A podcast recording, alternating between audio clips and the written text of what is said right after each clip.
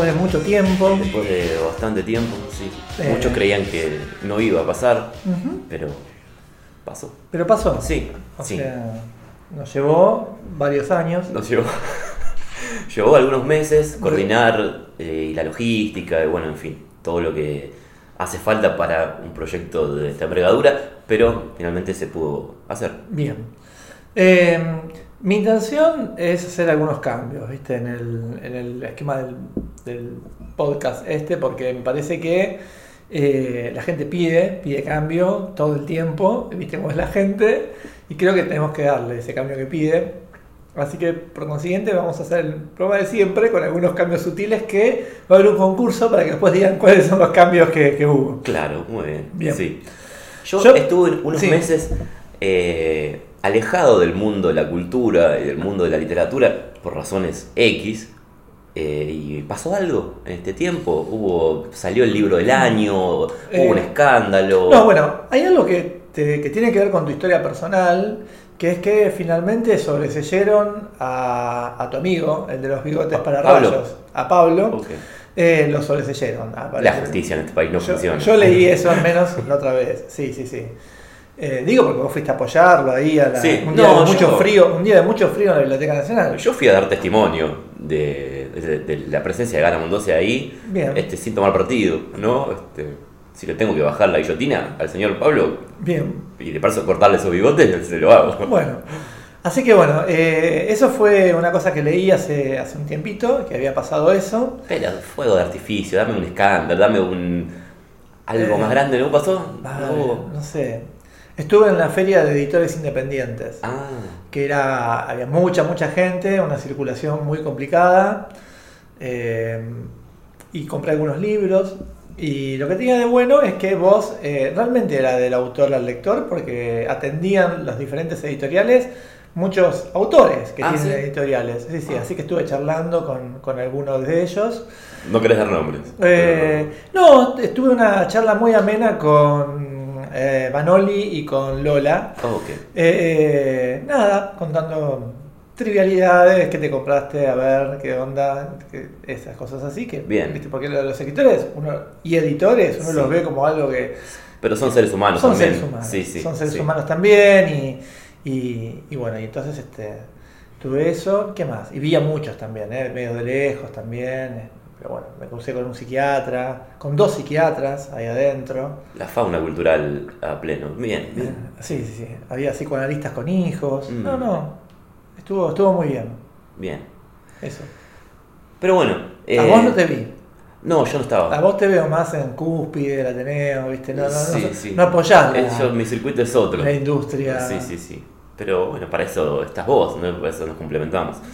Eh, ¿Y qué, qué tenemos para hoy? Eh, yo traje dos cosas. Siempre vengo con, con novelitas, Con novedades. con novelitas y, y boludeces. Esta vez voy a dar testimonio, justamente, ya que vos trajiste la, la- la formulación, de una revista literaria que salió ya hace algunos meses, pero que, como no estábamos al aire. Y una revista ni- literaria ni en papel, ¿no? Que hay Una- mucha que circula de manera digital, Claro, pero bueno. no, no, una revista literaria en papel y también un libro de. que son tres obras, pues estoy leyendo dramaturgia, ¿viste? ¿Qué te está pasando, Marco? ¿Viste? ¿Qué- Entonces voy a, dar, voy a dar cuenta a, a- a nuestros oyentes de, Sí. de mis cambios, ¿no? Estoy poniendo el cuerpo de una forma diferente ahora. Dramaturgia. eh, así que bueno, no caí en la poesía. Quiero, Yo- quiero que conste que no caí en la Mira, te poesía. faltan cinco minutos. No, te no, faltan no, cinco minutos. Creo que yo me abrazo a la dramaturgia como quien el heroinómano que abraza la metadona para no caer en la en la poesía. La poesía- yo- el día que, que- que- yo ya lo prometí a esto, el día que caiga la poesía es un día triste, un día triste. Mira, hoy es 21 de julio. Hoy es 21 de Bueno. julio, sí. Tomo nota de este día para que cuando en cinco meses te traigas un libro de, de poemas eh, te lo pueda echar en cara. Y yo sé por tu eh, por tus, tus otros programas Sí. que no solamente estás leyendo dramaturgia, sino que estás asistiendo Claro. a funciones de teatro. Sí, sí, sí, Algo de lo que abominaste toda tu existencia. Sí, pero bueno, justamente es lo que me diferencia del chillo de la renga. Yo no quiero ser el mismo de siempre. ¿Mm? Bien. Ah, Está bien. Pero lo- los cambios este, deberían ser para, para mejor, ¿no? Pero bueno, eso es otra cosa. Está bien, está bien. Sí.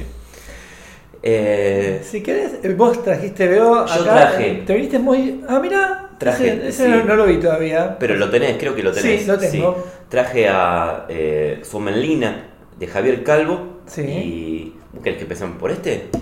Dale. Bueno, Somelina es un. Primero, eh, es una novela del señor Javier Calvo que editó Momofuku. ¿sí? Eh, es una novela con una tapa muy linda para mí, ¿no? Mira, vos que te gusta el rock progresivo, sí, parece una tapa de Yes. No me gusta el rock progresivo, no seas mentiroso. Jethro Tull. Es una nena- Vamos a, a describirlo. Es una nena que se asoma a, un- a una puerta, pero del otro lado de la puerta.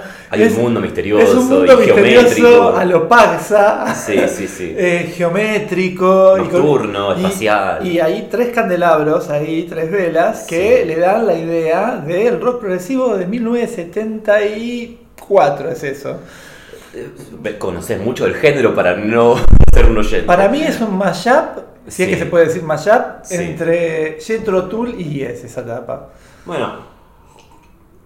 em, a, a mí la tapa me gusta mucho, sí, me parece los colores, el rosa de El rosa es muy lindo. lindo, el blanco, qué sé yo, me parece una linda, muy linda tapa y además es una tapa que con, con este, con este, mm, viste que traen los, no sé si son todos así, pero Sí. tienen una pequeña descripción como para que uno se oriente de, de qué va a tratar el libro, ¿no? Sí. Los, los libros de Momofuku, en este caso dice el nombre del autor, su línea, el título del libro y dioses nórdicos, himnos en black metal. Sí. Y sí, ya ahí te lo compras. Yo me lo compro, yo sí. lo compro. Yo no sé cuál es tu opinión del black metal. Este, No, con el black metal está todo más que bien, ¿eh? ¿Está todo bien o no? Sí, sí, sí, sí, sí. Eh, eh, yo, es una música que no me, la verdad que no me agrada mucho. Puedo escuchar un par de eh, canciones, pero después me parece que es una bola de ruido que no va a ningún lugar, ¿no? No, no, no. pero, A ver, el black metal, eh, la gracia que tiene es justamente todo el folclore que lo Claro, rodea. claro, Me sí. parece. La música en sí mismo es hasta infantil, casi te Sí, diría. sí, sí, ¿no? O sea, todo es infantil, es todo el, el- el- el imaginario de las pinturas de Nakar, todo es infantil, salvo por el hecho que es gente que mata a otra gente. Que ahí ya deja de ser un poco infantil. O no, o en realidad es se, se atreven a seguir siendo infantiles, porque no hay eh, violencia más grande que la que tiene un niño. Ya lo dijo Ibáñez Serrador, en quien puede matar a un niño, ahí se ve muy bien lo que piensan los niños, pues hay que defenderse. Bueno, pero este, yo no conozco muchos niños que hayan, eh, me- hayan acuchillado en la cabeza a, a otras No, personas. pero rompen muñecos. Eh, es porque no, porque, porque no tienen todavía la fuerza o el contexto físico necesario. Pero la mente maquiavélica y malvada de, de un doctor no la tienen todos. Vos decís que Hitler era un niño, que llevó Hitler- adelante su niño interior, digamos. Sí, lo hizo exterior. Lo hizo exterior, al bueno, niño, sí, pero en ese, visto así es perdonable, es muy perdonable. No, eso no, porque eso es No, perdonable bueno, si- si vos ves la, si vos ves la niñez desde un lugar de, de ay, pobres los niños. Pero no, los niños Son crueles, son crueles. son crueles. Eso, dice, eso se dice también. Eso, y es una gran verdad, ¿no? Los niños son crueles, los borrachos no mienten y así. Yo de niño inyectaba caracoles con cosas que combinaba en mi juego de química y los veía morirse en una espuma fucsia. Y eso de grande, siendo médico, que podría, porque yo podría hacer eso, pero no lo hago. Pero yo te cuento que no es normal que los niños hagan eso, Marcos. Esto lo hacías vos, vos y en, en tu mundo creías que era la normalidad, pero yo jugaba con el muñeco de He-Man y, y miraba dibujitos, no, no inyectaba cosas animales. ¿Y qué hacías con los muñecos de He-Man? Nada, los miraba, los ponía en el castillo, los sacaba, qué sé yo. Pero bueno, pero bueno, este, pero yo respeto el black metal en ese punto en el que no es una ideología que se queda en el- la palabra, sino que pasa al acto. Sí, sí, sí, sí. Pasa al acto de manera quizás cuestionable, ¿no? Asesinando Sí, sí, sí, sí. y quemando cosas, pero bueno, pasa al acto. Eh, y es una. La, la novela es, es muy, es muy sencilla, el argumento es muy simple, ¿no?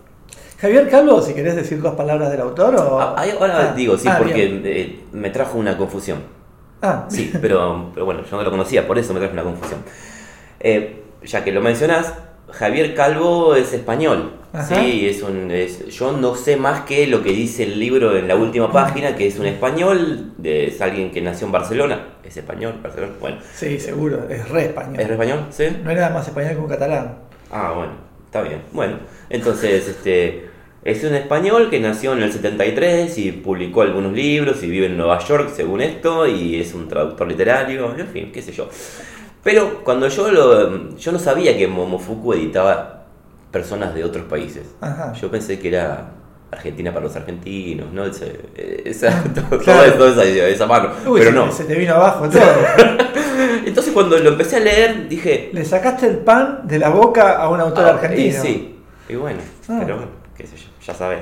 Eh, cuando empecé a leer dije, un autor argentino que pone su historia en Finlandia. Interesante, porque la saca del, de. Costumbrismo, Palermo, sí. costumbrismo, está bueno eso.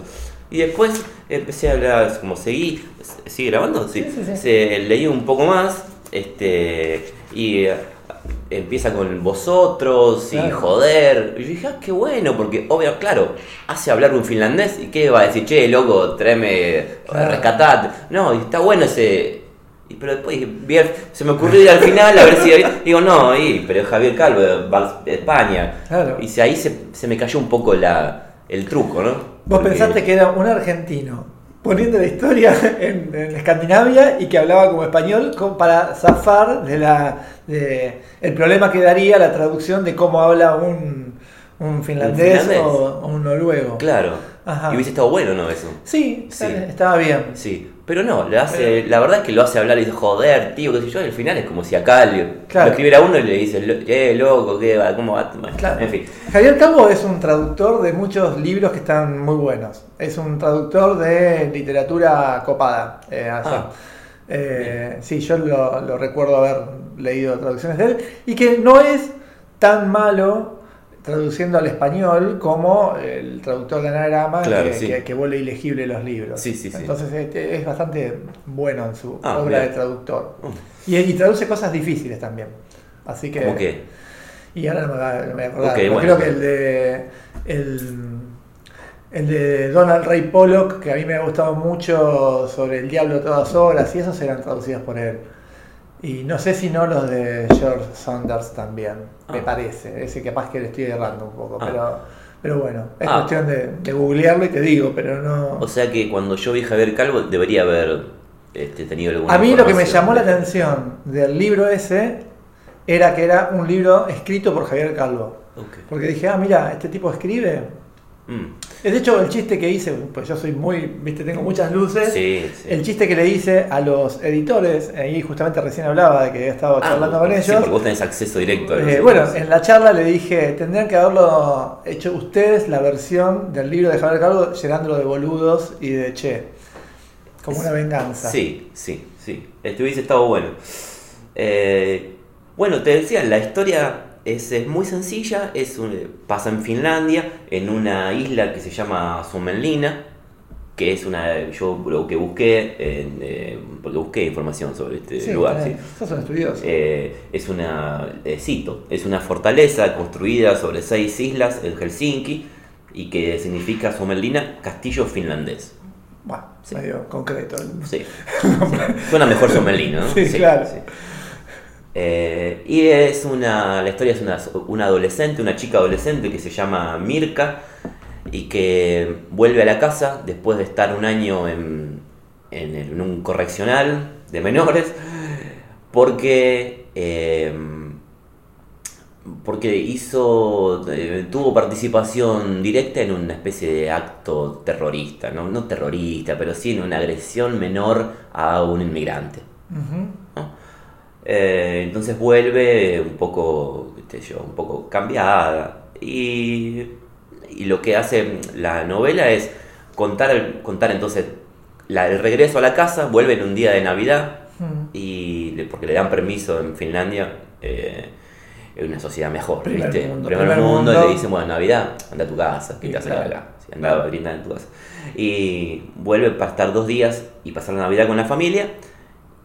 Y ahí como un pequeño choque con la familia, que parece que le habían escondido la ropa, la chica era, le gustaba el black metal y se usaba toda la ropa esa. bueno, le habían escondido la ropa, la chica le encuentra la ropa, pon- vuelve a poner el póster de My Hem en, el- en- en la, en la pared de la, de la pieza. Y, y ahí la novela va... Y va- agarra una caja de fósforos y dice, ya vengo. Y ahí la novela va para atrás y cuenta que cómo fue el proceso de. Involucrarse con unos pibes que, que les gustaba es, la música esa y querían armar una banda, pero como en la, en la isla esta viven nada más que 800 personas, bueno, era muy difícil y qué sé yo. Eh, esa es la historia. Sí, no, no, no te cuento lo que pasó con el inmigrante porque no, No. sé si es ni siquiera es como una sorpresa, pero al menos el que lo vaya a leer, que, Claro. que tenga algo para... Sí, y, y nada, qué sé yo, es, es- es eso, es una... ¿Y el tono te gustó? ¿La forma que el está tono, ahí, ahí vamos, ¿no? Porque ahí vamos, sí, ahí vamos. Eh, Me estoy adelantando. Sí, Eh, sí, sí, es hasta encontrar la- de vuelta la- los tiempos, ¿no es sí, cierto? sí, sí, esto es una grabación. eh, Cuando hacemos- recién arrancó Pimpinela, Sí. se- los dos cantaban al mismo tiempo. Sí. Les llevó un tiempo poder, eh, el quién es, soy yo, eso lleva, Y ¿viste? no es fácil, y, y sobre ese Por eso estoy leyendo dramaturgia, porque va de eso, ¿entendés? sobre ese timing Claro. también vamos a hablar del libro que sigue. Bien. Que es un libro que, como diría alguien, le apunta al cura y le pega al campanario. Bien. Sí. Pero, eh, pequeña digresión, esta es una, una emisión para calentar motores. Sí. Esto, esto es como volver a no la máquina, sacar la máquina y Claro. sacar el óxido. Eh, Toda metáfora de, de fierro, de fierro que nos representa. Bueno, vos te representa. Para vos es, es algo que viene de tu familia, de tu sangre. Es mi sangre, sí, sí, no lo puedo negar. Es una novela que habla, por supuesto, de eh, los problemas De inmigración. inmigración, los problemas de, la, de una comunidad que tiene muchos...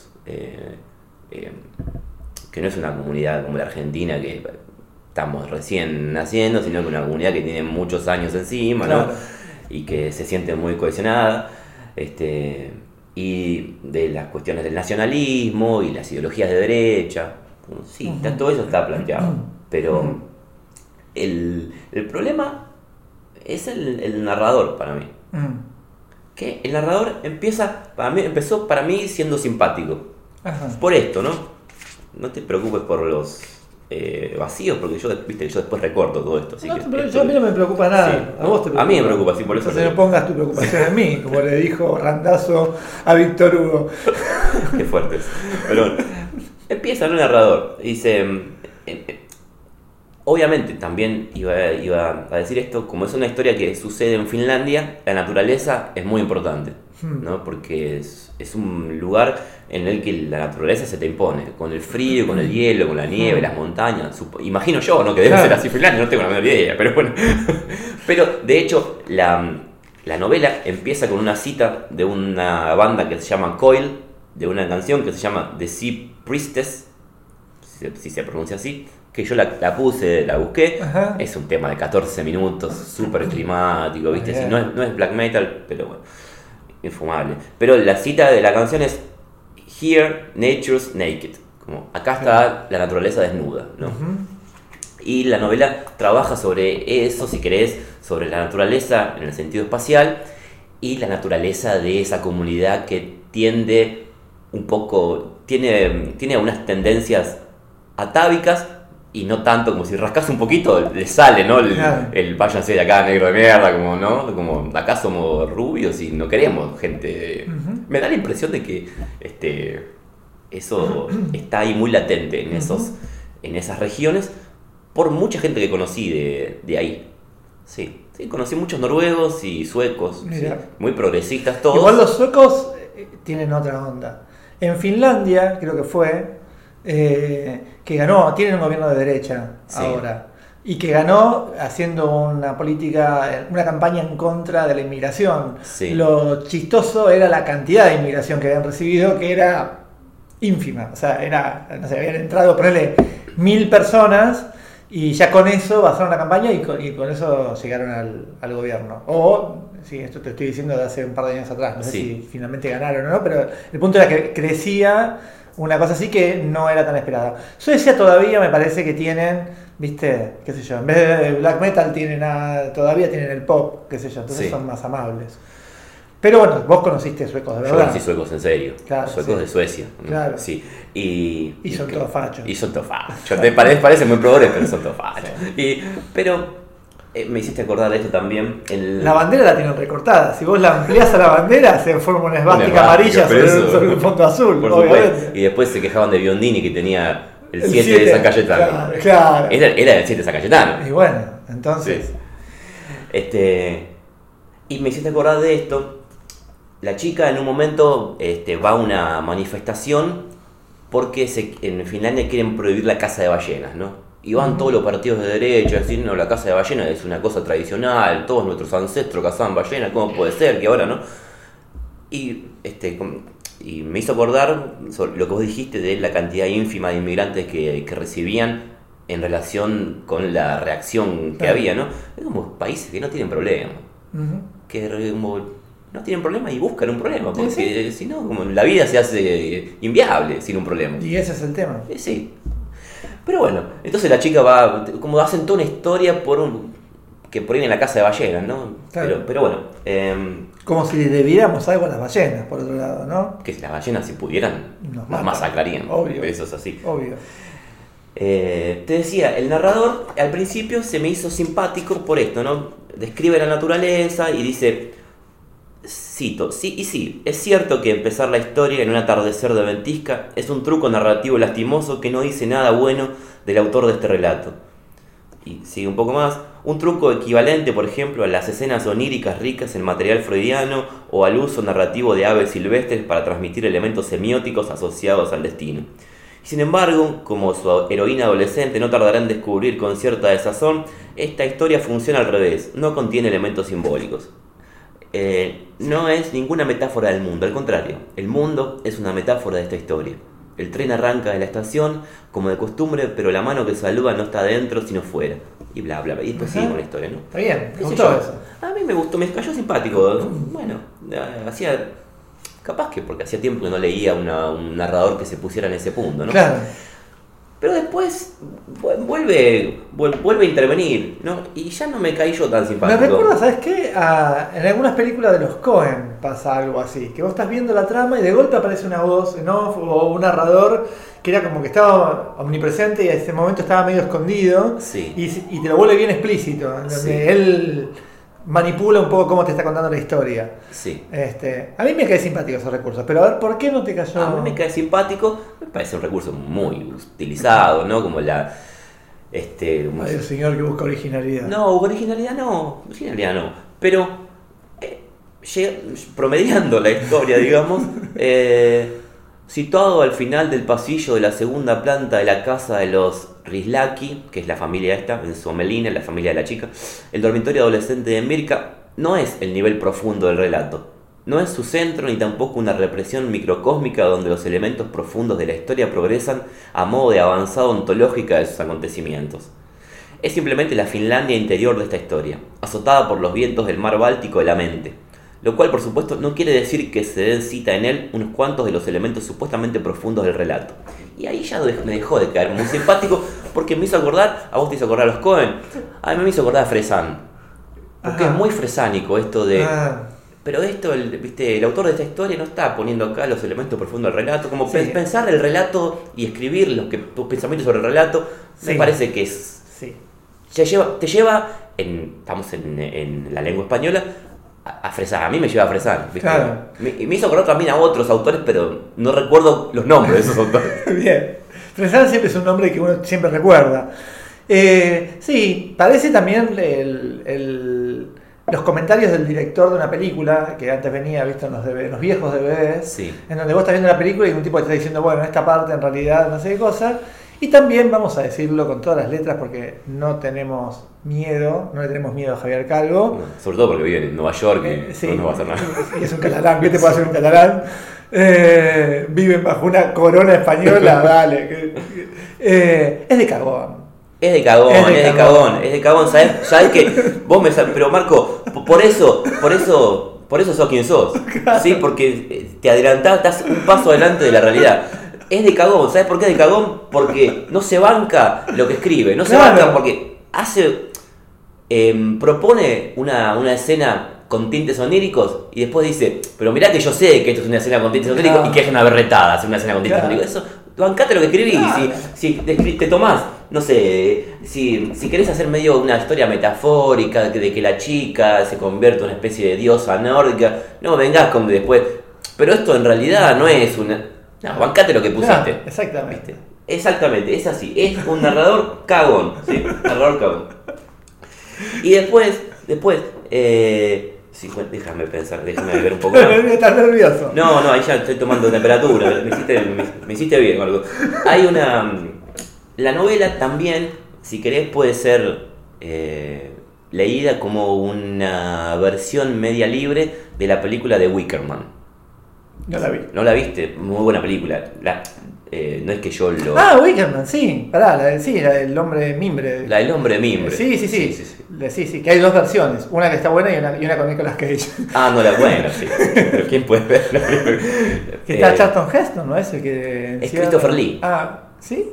Eh, sí. Al que meten ahí en el muñeco ese. ¿Estamos hablando de esa Sí, película? sí, sí. No, Christopher Lee es el capo de la isla. Ah, bueno, por eso. Sí, sí. El que meten en el muñeco no es Charlton Heston, no, Ah, no, bueno. es otro que no, es un actor inglés que No que no, sí. Pero bueno, sí, que, es, que en realidad es un mito. Bueno, a ver. No, no sé, es- está Ah, es basado un en un mito, no sé de dónde, capaz que nórdico. Bueno, puede ser, sí. de San Eh, Isidro, Beca, eh, no es que yo lo, lo adiviné por. No, que lo dice la novela explícitamente. La chica es fan de, de Wickerman. Ah. Sí, y aparece con varias veces nombrada la película. Y eh, de hecho, en un. eh, en un momento, la chica está en la película. Ah. Bueno, La chica está. en la- y no, esa parte está muy buena. Porque la chica es fan de la película, tiene el póster, qué sé yo, y hace alusiones, como se sabe todos los diálogos. En un momento corta un, un capítulo. Eh, corta un capítulo. eh, empieza un capítulo y. El capítulo se llama The Wickerman. ajá. Y empieza. eh, eh, Mirka está en la isla de.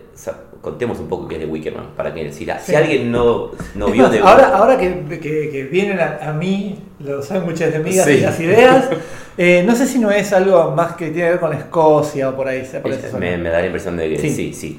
Eh, The Wickerman es una película del 73 Sí. con Christopher Lee, que eh, el, el argumento muy brevemente es en una isla que se llama eh, Summer, Summer Isle, Summer Isle o algo así. Sí, ah, Summer Isle, bueno, Summer Isle, como sea. Eh, desaparece una chica y mandan a un oficial de policía a que se. a que se. Mandan a un oficial. ¿No? Mandan a un oficial de policía a que averigüe qué pasó. Y resulta que en la isla son todos muy raros, son unos viejos raros.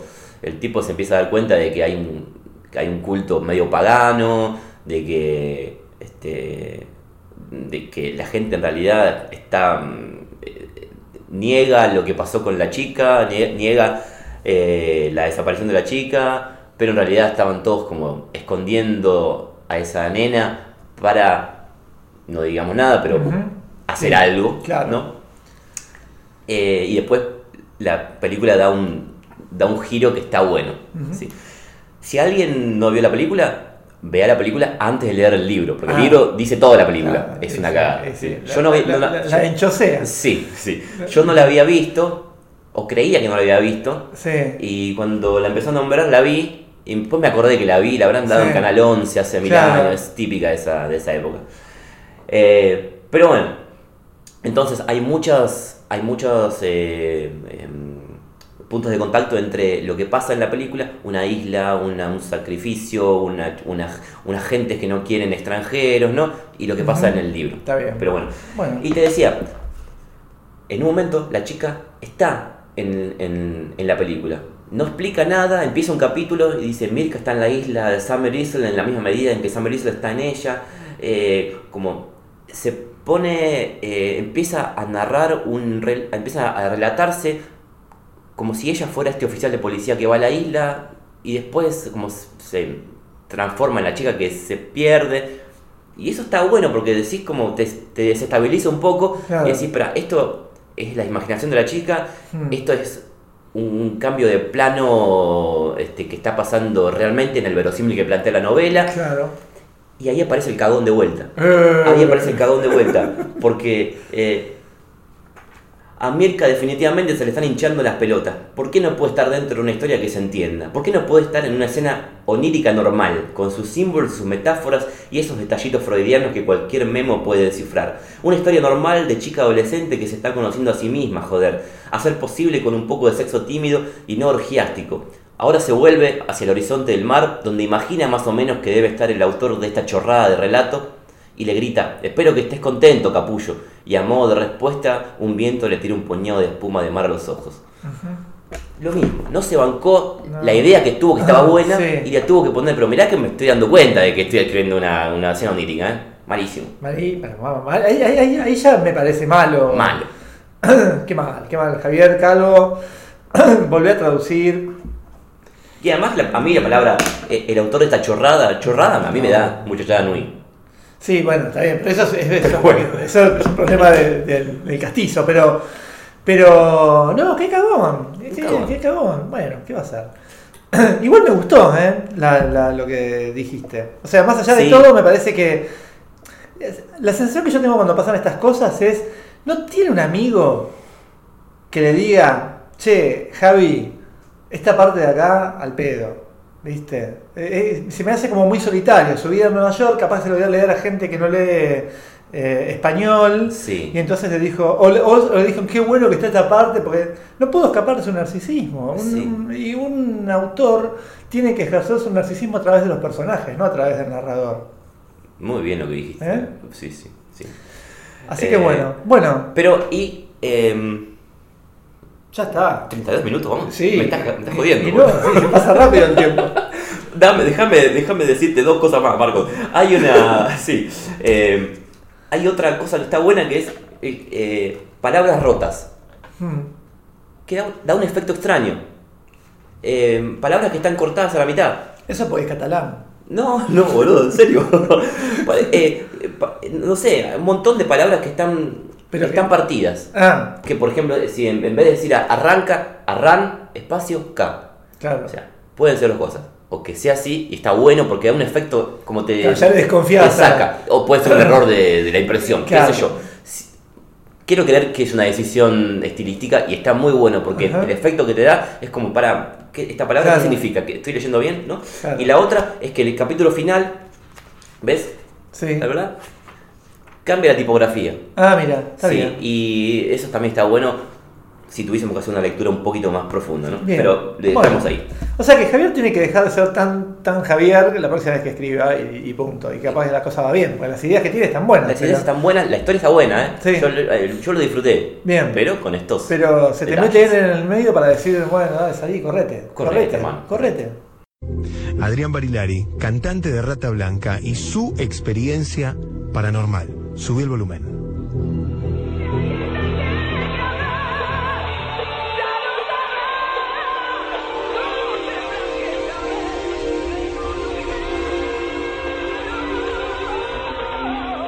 Si vos querés que yo te cuente algo que es serio y, y me pasó realmente, es una historia eh, que nunca la había vivido y nunca la conté. De verdad que nunca la conté porque no. Primicia nunca me preguntaron. total. Primicia total. Te agradezco la confianza. No la contaron y me pasó a- eh, en, en carne propia, en, en mi casa, en una casa, en un departamento donde yo vivía durante muchos años, con mis hijos, con mi familia, este, en la zona del caballito, en un departamento de un primer piso, donde pasaban cosas raras. O sea, cosas raras, eh, a la noche se escuchaban ruidos, este, yo soy un tipo muy, muy este, con los pies sobre la tierra. Y me gusta encontrarle la vuelta a todo. ¿Sí? Entonces yo escuchaba ruidos a las 12 de la noche, a las 9 de la noche, golpeaban la pared, yo me levantaba, buscaba, qué sé yo, le decía a mis hijos, che, no golpeen, déjenme ¿verdad? Eran chiquitos, y ellos decían, no, yo no, nada. Y así pasaban cosas. Una vez la vecina de arriba nos vino a decir algún día, dice, ¿ustedes a la noche mueven los muebles? No. Y si movemos los muebles, tendré que escuchar el de abajo, ¿no? El de Claro. arriba. Cosas así. Y te puedo contar de este tipo de situaciones como que se prendía el televisor eh, y yo decía, no, se prendió porque andaba del botón. Claro. Se andaba del botón del Claro, una televisor. explicación Se prendió. Claro, vos buscabas la lógica. Obvio, para mí, yo soy, estas cosas soy muy... Y aparte para no alarmar, pero Claro. esto fue durante muchos años, durante mucho tiempo. Hasta que cada vez se ponía más denso esto y yo me acuerdo haber ido de gira a Barcelona, año 90 y tanto, eh, 91, 92, fuimos a Barcelona con Rata a tocar, show en Barcelona, termina el concierto, bueno, que vayan pasando, dos o tres, habíamos terminado de tocar, en eso vino una, una señora de edad media con su hija, nos saluda a todos, viene, me abraza y me- me- los extraño, yo soy de Argentina, ¿cómo está Argentina? ¿Cómo está Buenos Aires? Es lindo, está todo igual, está perfecto, está bárbaro. Ay, ¿cómo está en mi barrio, caballito? No, yo soy caballito. ¿En serio? Me dice, ay, ¿cómo lo extraño? ¿De dónde son? Acoite y Díaz Vélez. No te puedo creer, me dice. ¿Acoite y Díaz Vélez? Sí. ¿Pero qué, qué sobre acoite? Sí, le digo sobre acoite. Y ahí se puso un poco más seria la señora. Bueno, yo, yo te llevo, si querés, a otro lado. A un lado de. de mira, de astronautas niños con una medusa o una meba eh, yendo por el cosmos. Sí. Lo que tengo en mis manos es una revista de ciencia ficción y cultura paranormal Muy bueno. llamada La Niña. ¿A vos te gustan estas cosas? Sí, sí, me encanta. Y la niña es un excelente nombre. Es un excelente nombre eh, que salió en abril del 2017 y cuyos editores son Sebastián Robles y Juan Terranova. Eh, bien, punto. La revista en sí, a ver, yo voy a decir lo que la- las... Tengo sentimientos desencontrados con esta revista. Por un lado es ¿Sabes que no me gusta la tapa? bueno, no te adelantes. no, a ver, a mí no me gusta el formato, definitivamente. El formato es un formato oficio, quizás, ojo, lo digo desde mi pasado de adolescencia, posadolescencia y juventud temprana trabajando en un estudio jurídico, en donde este formato de hojas oficio me hace acordar a ese trabajo que tenía yo. Porque no es A4 ni carta, es oficio. Entonces, la revista tiene un formato oficio que es muy incómodo de llevar, no se puede llevar sin que se doble, vos fíjate que las puntas están todas... eh, Y, sí, y en el medio está eh, justificado un párrafo, tiene una sola columna, Sí. digamos, un párrafo en el medio, que también tiene la forma casi de un escrito de escribano. Sí. Bueno, eh, el punto es este. Vos a mí me decís, yo cuando veía los GIF animados y toda la parafernalia que, que- que acompañó al lanzamiento de la revista, me imaginaba una revista más, mucho más amable. De tener, me encantó que eh, me encanta la idea de una revista física. Sí. Eso me gusta. O sea, en el medio de tanta cosa, me gusta la idea de la revista física. Genial. Me parece que porque dirán los editores, bueno, pero editar una revista eh, tiene un costo en papel que lo tenemos que solucionar de alguna forma y la solución es armar una revista que básicamente es casi un apunte de facultad, Exactamente. Donde, donde eh, las tapas son de colores y se imprimen sobre la tapa de color eh, y tiene algunos dibujos adentro de la misma autora de- del diseño, que es este, estaba buscando acá el nombre, porque tengo el nombre de Twitter que es Barmata, pero eh, eh, Bar Pistoia es un nombre artístico, si querés, o no, capaz que sea el nombre de ella, que hace estas imágenes que a vos también te van a gustar, porque tienen mucho que ver con la que vimos recién, que son imágenes que mezclan, eh, por ejemplo, dinosaurios, cráneos, este, hongos atómicos. No, no, no me gusta. Me da medio surrealismo medio que no, de otra época. A mí me hace acordar a... ¿Viste el capítulo 8 de Twin Peaks?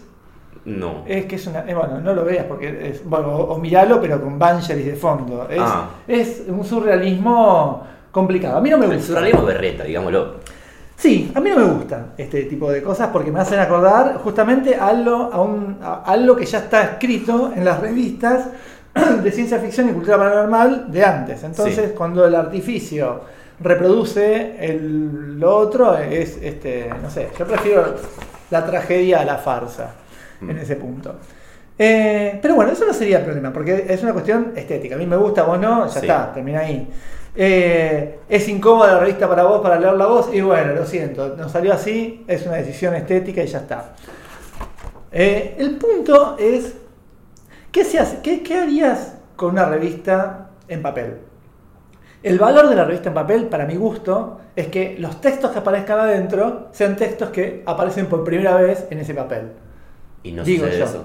Bueno, mi mayor, mi primera frustración con la revista, más allá del- del- del- de que no me gustó el diseño, no me Ah, gustó el- Antes de que, de que Sí. siga. Para mí también la, la- el riesgo, ¿no? Porque es un riesgo. No sé cuántas habrán, eh, Sí. cuántas habrán hecho, pero hacer revistas de papel Mm. es un, es un riesgo porque te puedes quedar con el Sí, sí, sí. con, con eso y después no venderlo.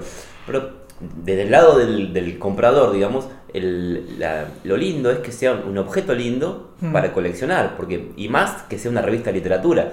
Claro. Porque una, no sé, una muy interesante, bueno, la compras, la tirás ahí y ya está. Sí. Pero una revista de literatura que tiene cuentos, bueno, la, la tenés, después lees un cuento, la sacás, no es que queda ahí. ¿no? Claro. Entonces debería ser un objeto lindo, Sí. me parece. Sí, que no sea tan efímero, digamos. Claro. A mí me parece que, que sí, que hay como una, para mi gusto, hay un error en, en la, en la concepción del, del- del objeto. Y como se trata de que el gusto de esta revista es que sea un objeto, ahí pierde mucho. Eh, hay una decisión editorial también de venderla a un precio que para mi gusto también mm, no, no es un precio adecuado en el sentido de que está todo bien, o sea, yo voy y pago lo que, o sea, no, no- no tengo, no estoy obligado a, a pagar eso, pero también me, creo que también eso generó en mí que esta cuestión de, de hoy, que yo no había visto nunca, una, no había visto la revista antes de comprar, o sea, no había visto la revista hasta que no la tuve en mis manos. Sí. Y, y fue como una. Me había imaginado, porque todo la- la- el arte visual de la campaña era mucho más lindo, me pareció, que el objeto. Cuando tenía que haber sido al revés, me parece. Que es que me compro algo que, bueno, no sé qué onda, y cuando veo el recibo del objeto digo, ah, mirá qué lindo que está. Sí. Eh, hubiese sido eso. Pero más allá de eso, que son, insisto, decisiones estéticas de los editores y verán qué hacen después y sigue saliendo y todo lo demás, para mí lo que, me, lo que me, me frustró, casi te diría, es que el texto de Bob Chow ya había estado, yo ya lo había leído. Ya había Ah. salido creo que en Paco, no sé dónde había salido. El texto de Diego Vecino que sigue había salido publicado en Crisis. O sea, encima había salido publicado en papel también. Eh, están buenísimos. No digo que, o sea, el de, de Bob Chow no está tan bueno, pero el de Diego Vecino está bueno. Pero, pero había salido ya, ya no era un texto inédito. Sí. Eh, lo de Terranova no sé si había salido o no. Lo de Terranova hace como una especie de una- un texto que se llama Astronautas y es como que son 18 micro párrafos, historias o eh, derivaciones acerca de la vida en el, en el cosmos, ya una vez que, que ya el hombre conquistó el, el universo, digamos. Sí. Este, está, tiene algunas cosas que están buenas, otras este, no, pero, pero la verdad que está, está, está bueno. Es el... Y para mi gusto, el mejor texto de todos. Bueno, voy, voy por. eh, porque el índice es cortito también, ¿no? Entonces este, está eso. Después ponen el capítulo 20 de la novela Estrógenos de Leticia Martin. ¿Cómo? Un, Bueno, cap- un el- capítulo de una novela. El capítulo de una novela. No, ¿Y se entiende algo? yo lo leí, no, no, no me interesó, porque si quiero ver la novela, lo leí muy por arriba, ni siquiera lo leí entero, o sea, leí un párrafo nada más, pero no me interesaba. Es como leer un capítulo de una novela, encima menos el capítulo 20 de la novela. Primero, habría que Eh, claro, o ponés el primero, o está bien, yo lo puedo tomar así, eh, me parece que está bien. De hecho, en una revista de psiquiatría que, que yo hago, una vez puse un capítulo de una novela y ahora quería poner un capítulo de novela de, de otra novela, porque decir, está bien, pero era el primer capítulo o Claro. algo que tenga que ver con eso. No digo que está mal eso, pero digo, también es algo que ya está. Y que además está en un núcleo, me parece, cultural, en el que nos movemos todos. Me parece, a Bocho, el vecino, a Terranova, a Leticia hasta ahora, estamos todos medio, nos, nos fabiamos todo el tiempo. O sea que en algún punto, si yo quiero hablar la- de la novela de Leticia, hoy la compro la novela de Leticia y la leo, digamos, ¿no? Que me venga en la revista, lo siento como que, bueno, dale, esto ya sé dónde, ya sé dónde encontrarlo. No es que me estás rescatando un capítulo de algo que está inédito o un capítulo de algo que está perdido Claro. que es una novela de ciencia ficción de 1875 que ha hecho, no sé, un gaucho y que está perdida. Y seguimos. Lo siguiente que a mí me parece que está muy muy bueno es el artículo de Robles, que hace una reseña, una breve historia de la ciencia ficción rusa y que tira datos que están buenísimos. A veces se pone medio Wikipedia, hincha un poco las bolas, pero la verdad que está bueno porque es algo que decís, bueno, yo no, no- no metería en Wikipedia. Hace un labor de un laburo de curaduría, que está bueno, porque el valor hoy en día que están todos los datos por todos lados es la curaduría y él hace una curaduría que está buena y además que, nada, a mí me... en general estoy de acuerdo con, con- con el perfil que le encuentra Robles a, a estas cosas. Por lo que vos estás diciendo, no estoy viendo la parte paranormal. ¿Está la parte paranormal? Y no sé, qué sé yo. El capítulo de la novela de Leticia Martin es como si fuera que los hombres, no, pero sí, qué sé yo, que los hombres tienen hijos, pero no sé si te, te sirve eso. Porque a mí más que la ciencia ficción me interesaba la- lo de lo paranormal, por eso me Y- interesaba la revista. Y bueno, no sé. Figuras de perros es un artículo de Tomás Richards que no lo leí, así que ese- capaz que está lo paranormal ahí. Y eh, hay otra, otro artículo al final que se llama 0.3 Sublimación, eh, que es como si fuera un, un poema. Entonces cuando vi que era parecido a un poema, Lo eh, cerraste no lo leí. sí. No lo leí y quedé ahí. Este, así que bueno. Perdón no. que insista, porque lo que yo veo son es literatura, ¿no? Sí, sí. Bueno, salvo lo de Es. Robles, que es No, no, este, sí, sí, lo de Robles es como, eh, no es literatura, sí, es es un raconto y medio histórico, ¿no? Sí, es hablar de una historia breve, y histo- literatura. breve historia de la ciencia ficción Sí. rusa. A mí me había interesado la parte de, no literatura, cultura paranormal, que es Claro. diferente, que le- te, hace pensar en, no sé, en otras cosas. Sí. Pero bueno, a Bueno, lo mejor en esa la próxima. Sí, esa parte no está y, y bueno, y está eso. Así que fue, si querés, fui víctima de estos tiempos, en donde la expectativa fue mucho más que el objeto, que lo que uno hace, viste el chiste este que circula en las redes, tipo en Tinder en la realidad. Sí. Es como que por Tinder me pareció que era, iba a ser el evento editorial del año, y cuando lo agarré me desilusionó un poco bastante, que seguramente por error mío de haberme creído, una, haber generado una expectativa muy grande. De todas las cosas que estuve nombrando, a mí me parece que yo me quedaría con lo que uno era.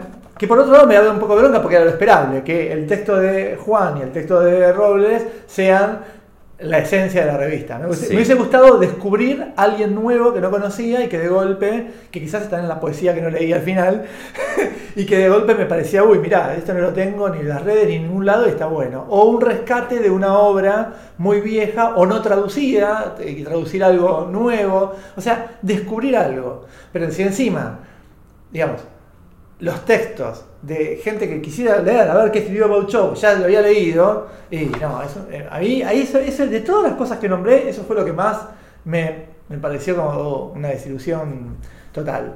Si vos no conseguís, si vos, oyente de este podcast, no tenés ni idea de qué estamos hablando, de quiénes son toda esta gente, Sirve. está buenísima, te re sirve. Esto es porque, viste, uno decía, bueno, qué sé yo.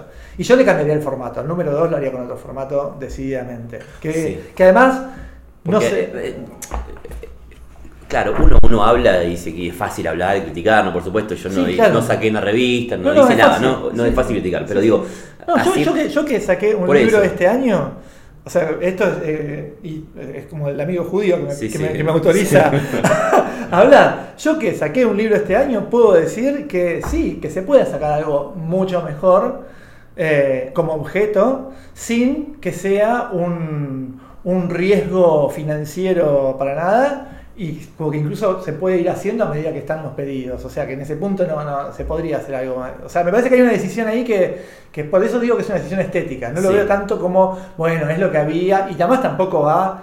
O sea, esto y en este punto tampoco da, bueno, eh, eh, eh, fue porque justo yo tenía, lo imprimo en el laburo, por, por- Claro, porque sí. no, no, eso no, eso a los 15 años. O sea, después de Porque, los 30. porque eso es lo que parece, ¿viste? Como, como, bueno, están los textos, los imprimí en mi casa, les puse Sí. un, un- lo, junté y. Yo que soy. Parece yo- muy artesanal todo. Sí, pero no, eso no estaría tan mal si no fuera. Por eso marcaba de que esas son decisiones estéticas y que cada uno toma la decisión estética que quiere. La decisión editorial de publicar textos que ya fueron, que no son inéditos, en gente que además es cuestión de hincharle un poco más la pelota para que te escriba algo que no Sí. escribió, o que te libere algo de. Me parece que ahí sí es un, es un error editorial, ya, ya es más complicado porque entonces ya sí. Lo, lo estético yo lo tomo como una apuesta que capaz que a ellos les gusta, o les hace acordar a otra cosa y a mí me hace acordar a esto y ya está, quedó ahí. Mm. Y, pero bueno, ese es el punto que, que me parece como, como raro de, de lo que me pasó con la revista. También tengo que decir que me había generado mucha expectativa. Y bueno, ahí, ahí quedó. Así que bueno, yo espero que saquen un segundo número y que esté bueno y que poder estar diciendo de que, de que es un, un gran... Porque está bueno, pero me, me- me interesa la idea, me interesan los autores y me interesa... Pero Sí, cuando yo leí eh, que iban a sacar la revista, yo les mandé un mensaje a las personas a cargo y bueno, la revista había que, no sé, había que ir a buscarle un bar, algo así. Bueno, eso ¿viste? también, sí. no sé. Eh, encontrarme con la revista me llevó eh, a, a un montón de logística que hay que ponerle ganas. Hay que ponerle ganas, Sí, sí. hay que ponerle ganas. Hasta a mí me sorprendió las ganas que le estaba poniendo. A mí, ojo, a mí eso en un punto me, me- me pareció que le sumaba, ¿no? Este, que sea un poco difícil de encontrar, ¿viste? Sí, Como, sí, qué sé sí, yo. sí. Eh, y me parecía que habían encontrado un, eh, un lugar vacío, ¿no? Una Sí. revista de, de cultura paranormal, de, no de ciencia ficción que hay, Sí, de cultura paranormal, que es mucho más interesante y, da, y da para la fantasía mucho. Yo creo Y que, escrito, bueno, escrito de- no desde la posición de la ficción, claro. escrito desde alguien que Sí, que, sí, sí. que está metido en la cultura paranormal. Bueno. ¿no? Eh, me parece que Yo creo es que, por ahí. que podría, y bueno, podrías hacerlo. Sí, sí, sí. Vos sabés que. Yo que soy- eh, yo, yo tuve un, este, un programa de radio que se llamó. Expreso Transilvania, donde Claro. trataba todos temas de cultura paranormal. O sea que Seguro. yo estoy metido en el tema. Sí, por eso, por eso. Eh, yo que soy un snob de mierda, como todo el mundo ya me conoce, este, te puedo asegurar que Max Sweeney, por ejemplo, tiene unas ediciones que son recontra caseras, pero que están, pero que apuntan a otro, a otro punto. O sea, hay un. Por ejemplo, hay una edición de Max Sweeney que es eh, como si fuera correo basura, el correo basura que te llega a, a- no el spam, sino el, el spam, pero de verdad. Mm. Entonces hay un cuento que está impreso en una nota, en, un, en una hoja oficio así, Sí. pero como si fuera una carta que venía dentro de un sobre, que sale dos mangos hacer eso, pero había una intención artística atrás de eso. Sí. Que si hubiese sido así, eh, no sé, no sé, hay- hubo, hubo algo que, no sé, no hubo piel. Con- Sí, sí, sí. Lo que puedo decir es eso, como que no hubo piel con la, con la publicación. Pero bueno. Esperamos la segunda. Esperamos, sí, yo eh, tengo ganas de, de- de- de poder decir todo esto, pero a la menos uno. Porque realmente este, los quiero a los chicos. Este, pero bueno, este, la verdad ante todo, ¿viste? Por supuesto, Acá, él. acá, viste. Con la verdad, no ofendemos ni. ¿Cómo era la frase? Sí, no sé. ofendo ni temo, no sé. No ofendo ni temo, claro. en fin. Así que bueno. Ante todo, doctor, quiero decirle que si insisto en venir a terapia es porque quiero salvar a mi pareja. Y yo estoy muy preocupada, Sí, doctor. yo la verdad que también estoy muy preocupado, doctor. Sinceramente, estamos cada vez peor, discutimos mucho. Me preocupa que le preocupe, Ricardo. ¿Qué pasó? Cuénteme. Bueno, déjeme que le explique. No, no apliques Resulta nada, no apliques nada. ¿eh? Callate, por favor, por favor. La ofendiste y la insultaste. ¿A quién insultó Patricia? ¡A su amante! ¡La trajo a dormir a mi propia casa! Ah, un genio. Ah, ¿Cómo? ingenio es, es lo que hay que tener para comprender la situación que están viviendo ustedes, Patricia. ¿Estamos? No, es que, ¿sabe qué pasa, doctor? Yo creo que esta chica, con todo respeto, está totalmente loca. O sea, sinceramente, porque realmente yo no sé qué tiene en la cabeza, porque, digamos, digamos, Marita es mi secretaria. O sea, si yo la llevo a mi cama... Momento, te rías, che, por favor, hagamos la cosa en serio. Hagamos, estamos laburando en serio, laburemos en serio, ¿viste? Por eso estamos. Yo la llevo a casa, los efectos, tengo mucho trabajo en la oficina, entonces no doy abasto, por eso la llevo a mi casa. Claro. ¡Ah, sí! ¿Y entonces por qué le hiciste dormir en nuestro dormitorio? Y a mí me mandaron a dormir al sofá. ¿Sabe qué siento, Patricia? Que es mal pensada. Porque luego de una jornada laboral intensa, Ricardo tiene derecho a descansar. Y la, y la muchachita mm, que trajo también tiene derecho a descansar, Patricia. Eh, yo, si me permiten, ¿puedo, puedo hablar? Pido, pido, por Claro sí, que sí. Tengo que tener el codazo acá para hablar. No, no. está bien, está bien. Yo estoy Ricardo. muy mal. Yo realmente estoy muy mal, me transpiran las manos, no sé si pueden ver. Tengo, como tengo, tengo, tengo temblores, se me, se me- se me traba, la, no puedo hablar. Claro. Este, yo necesito, por favor, que usted, doctor, intervenga en esto y hable con ella. Pero mi amor, si para eso estoy yo acá, para que hablemos, doctor, hablemos. ¿Pero quién habla de vos? ¿Pero quién te crees que soy el centro universo? ¿Vos? ¿Quién, ¿Quién te llamó? A vos, yo hablo de mi secretaria de Marita. Puede ser, doctor. Que Eh, la- la, la- tra- la la- traje al consultorio. Ah, tráelo. ¿Qué? Si, si esta torrante vino acá y entra acá, yo me voy ya No, mismo, no. ¿eh? Me- Se sienta, por favor. Doctor, pero... ¿Puede bajar el tono, Patricia? Está un poco alto, está insultando. No vamos a ningún lado así. ¿Estamos? Tráigamela, Ricardo, por Sí, el amor de doctor. otra vez que la quiero. Doctor, no lo puedo creer, yo no sé cómo manejar esta situación, doctor. Tiene que asumirla, es la realidad, Patricia. Yo la voy a ayudar, la voy a ayudar de verdad. No, perdóneme, doctor, pero no es que desconfíe, pero yo muchas veces a mí me parece que usted y mi marido están de acuerdo. Eso es paranoia, Patricia. Es- es- Permiso. Ah, bueno. Marita. Ah, bueno, bueno, claro. Ah, pala, pala.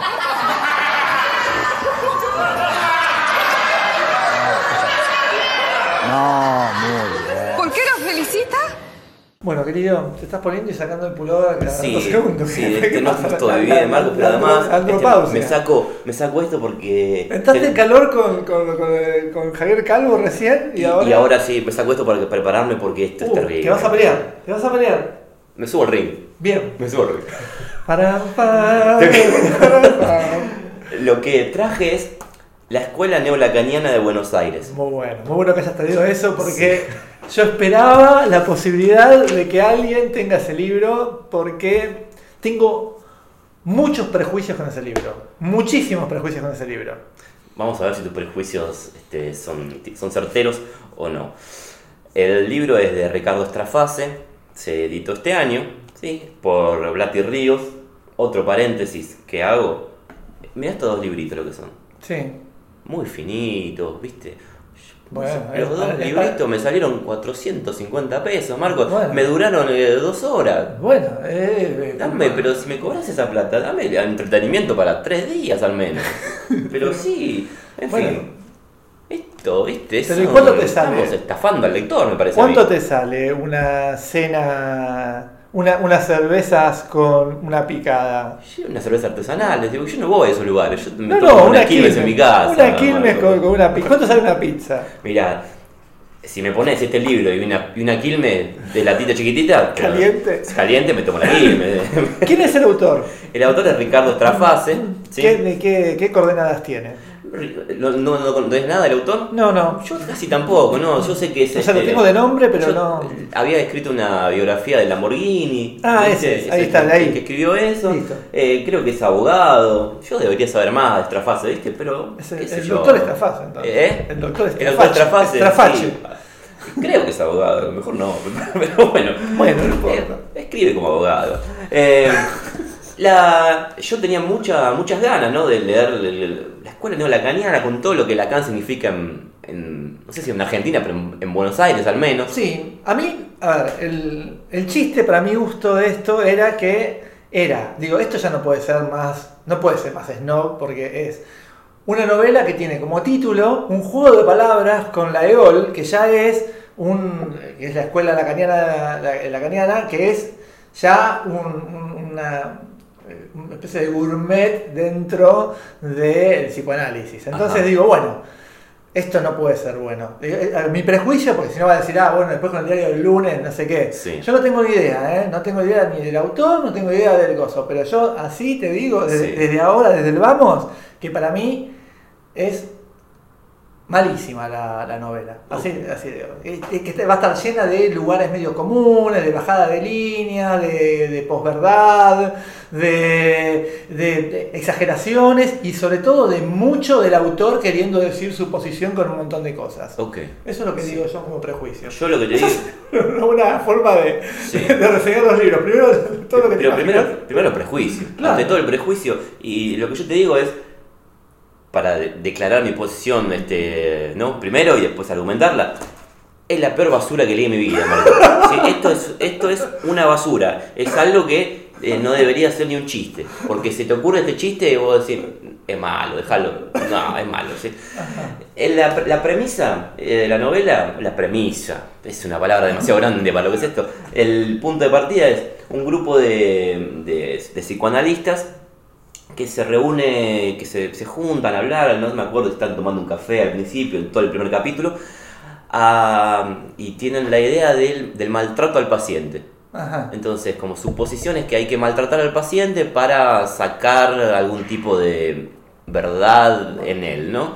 Eh, entonces, todo, el- todo ese primer, eh, todo el primer capítulo tiene cuatro capítulos, cuatro partes, están a estos tipos hablando, diferentes, creo que no sé si son seis, siete psicoanalistas, que, que se... mm, eh, que, que se, que, que- dan ejemplos de, de maltrato hacia el, hacia, hacia el paciente. Como Y si te- fuera una herramienta terapéutica. como si digamos. fuera una herramienta terapéutica. Te leo algunos, ¿sí? Porque el nivel de idiotez es tan alto que asombra. Sí, sí. sí. Eh, por ejemplo, retomó Papa Larrea, una psicoanalista, o un psicoanalista, no me acuerdo. Se encontraba por esos días concentrada en un paciente cuyo síntoma más notorio era la claustrofobia. Como a los colegas no se les escapaba, se trataba de un caso mandado a hacer para experimentar en la clínica. Para no extenderse en pormenores, le bastaba consignar que había empezado a dejarlo encerrado en el consultorio durante los fines de semana largos. Amarrado a su escritorio, las ligaduras, sin embargo, le permitían suficiente movilidad como para inclinarse hacia el plato de fideos fríos que en el suelo junto a él le permitiría ir engañando el estómago durante el cierre. El tratamiento iba dando resultado, puesto que para el paciente, comparado con esos prolongados encierros, la angustia resultante de una estadía momentánea en un ascensor era eh, algo así como una caricia de gacela. O, eh, por ejemplo, eh, atendía Padovani a una paciente cuyo síntoma principal era la limpieza, o según se mire, la suciedad corporal. Siempre se sentía sucia, razón por la cual se duchaba varias veces por día. Padovani se había dado a la tarea de idear un método de verdugueo personalizado. Ni bien la paciente llegaba a la sesión, le señalaba que ese día se veía particularmente desasiado y la mandaba a ducharse. Es decir, la sesión consistía básicamente en una ducha. Y todo por el estilo. todo ese, ese es el nivel de, de, de ideas que hay. Y a mí lo que... Lo que Muy, paréntesis, muy, muy chiquitito, eh, es la, la formulación del síntoma, o sea, es de un simplismo de Villican. Sí, un paciente cuyo síntoma era la claustrofobia eso también me... es de Villican. Eso también me, me, me decepcionó. La limpieza, ¿qué es eso? Eso es, bueno, Y te, te leo a qué me hizo acordar. decime. Te leo. Finkel era ortodoxo, no dialogaba con sus pacientes, se ponía lejos de su vista y no les permitía que lo miraran. Sus enemigos afirmaban que el hombre aprovechaba para dormir. Otros aseguraban que se iba a la cocina y regresaba sobre el final de la sesión. Y no faltaban los que creían que atendía a dos o más personas al mismo tiempo, dando vueltitas de inspección entre pieza y pieza. Otros psicoanalistas prefirieron enfrentar a sus clientes y discutir con ellos. Una rama de la calle Bilbao llevó esta actitud al extremo. Así nació la Escuela Psicoanalítica de la Mala Sangre. Los médicos que siguieron esta novedosa técnica se propusieron reaccionar ante el relato del paciente de un modo evidente y hasta exagerado para que el enfermo comprendiera que se lo compadecía. Por ejemplo, si un señor contaba que su esposa lo tenía harto, el analista lloraba amargamente hasta caer en la desesperación. Claro que esta terapia tuvo algunas veces consecuencias desagradables. Así, cuando alguien contaba que castigaba a sus hijos, no faltaba el psicólogo Taura que se plantaba frente al escritorio y gritaba, ¿por qué no me pegas a mí sin vergüenza? Bueno, eso es... Es mucho- está mucho mejor escrito. Está muchísimo mejor. Es el psicoanálisis en flores de Dolina del Ángel Gris. Y además, Dolina lo hace en dos paginitas. ¿Por qué, Claro. ¿por qué es eso? Es Claro. un chiste. Sí. Que no dura más que eso. ¿sí? Es todo el. Todo esto. Pero el- para, todo, todo, después las, las otras tres partes que son. No, ahí voy, ahí voy, ahí voy. Ah. Pero digo, la- el, el punto de partida de esto es una idea que se te puede ocurrir en un asado, que decir, che, estaría bueno escribir sobre unos psicoanalistas que maltratan a los pacientes. Jeje, qué bueno. Pero- Pero, se- ahí va, ahí, ahí se corta porque no. O lo haces en serio, Pero lo hizo hasta Capusotto esto, sin ir más lejos. ¿Te acordás? No me acuerdo, pero me- no me extraña. El, el, el borracho, el analista borracho que le pegaba a, a- a- creo que era Alberti, que hacía de, de la mujer golpeada y que el tipo le decía, tiene razón tu marido, y le pegaba. Bueno, no me extraña, porque es Bueno. una idea que está al alcance de cualquiera. Sí. Sí. Y, qué sé yo, sí. Igual, a ver, uno puede escribir muy bien sobre una idea trillada Sí. y ser una obra que está buena. Sí. Digamos, le va a faltar un poco de, de- de agilidad o, o de impronta, pero decís, la verdad que está, está muy bien como está escrito esto. Sí. Acá lo que vos me nombraste no, no lleva No, ninguna, ninguno- todos los caminos conducen a la pavada. digamos. Toda la pavada, porque supuestamente, ajá, lo deja encerrado, ah, eh, la sesión consiste en ducharse, debería ser gracioso, pero no lo es, No. es simplemente idiota. Y es mucho más gracioso lo que acabo de leer yo de Dolinas, que incluso a vos te, te, te- te sacó una sonrisa. Eh, y esto dura ciento, dura muy poquito, dura, no sé, 110 páginas. Sí, perdón, en un interlineado eh, doble Doble, y, sí, y una letra que no es un Arial 8. no, no. Bien, o sea, es un cuento largo. Es un cuentito largo, sí. Eh, y es un cuento largo que yo ya, eh, llegando al 70%, decía que termine esta pelotudez porque me quiero tomar el té. Sí, porque es una girada total. Eh, y bueno, entonces, eh, te decía, la primera parte de los psicoanalistas que se intercambian métodos, Sí. ¿no? Hay uno que es el psicoanalista capo, que dice, no, yo tengo un método todavía mejor, que es azotar a los pacientes o maltratarlos físicamente en serio, entonces deciden irse a, a festejar el fin de año, porque también pasan el fin de año, a una quinta. La segunda parte pasa en la quinta. Mm. En la quinta hay como hay mucho alcohol, es como medio un ambiente orgiástico, ¿no? Eh, y eh, eh, invitan a, a los pacientes de cada uno. Se van los pacientes y los empiezan a verduguear ahí. Y ahí pasa algo que no, no digo qué es, pero es muy evidente que están en una quinta, hay alcohol, los psicoanalistas están todos borrachos, eh, los pacientes est- están siendo violentados, lo que, lo que pasa es muy fácil de adivinar. Eh, y después, sobre el final, la, la novela se va a cualquier lado. Bueno, eso puede ser bueno. Pero no lo es. No lo es, porque es como, ¿viste cuando tenés una idea y llegas hasta la mitad y decís, ¿cómo resuelvo esto? Claro. Porque, bueno, pasó lo que tenía que pasar y, y eso, eso llegó hasta la mitad de, de la novela. Claro. con, con esto no hago un libro, ¿viste? No. Hago un cuentito y yo quiero sacar una novela. Bueno, vas hacia un lugar que vos decís, ¿qué es esta pavada?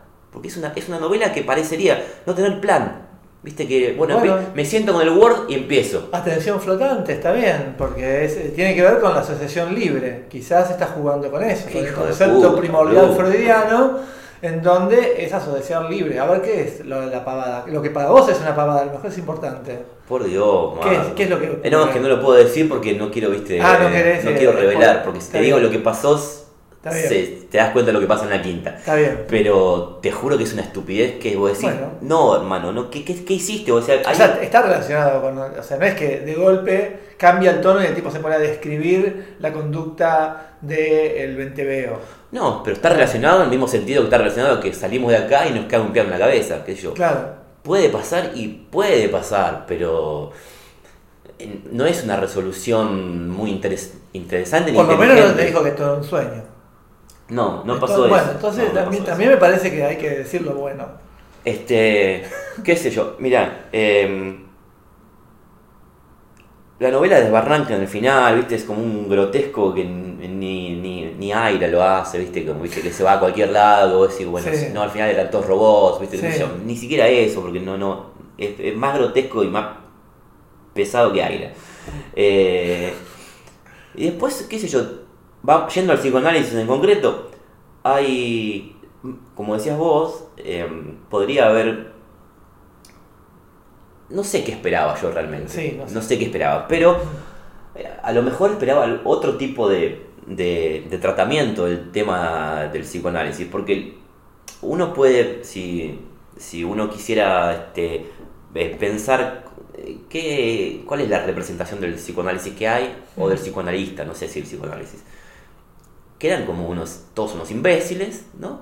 Como unos borrachos, como unos vividores, como gente que no le importa el paciente y lo que le importa es hacer plata. Visto de otro lado, teniendo en cuenta el final de la novela, uno puede decir, bueno, pero esa gente se curó. Es una novela, si querés, sobre el poder. Bueno, pero sí. A ver, yo te digo un error, Sí. pero básico de acá, es que se plantean, que confunde todo. Me parece que confunde.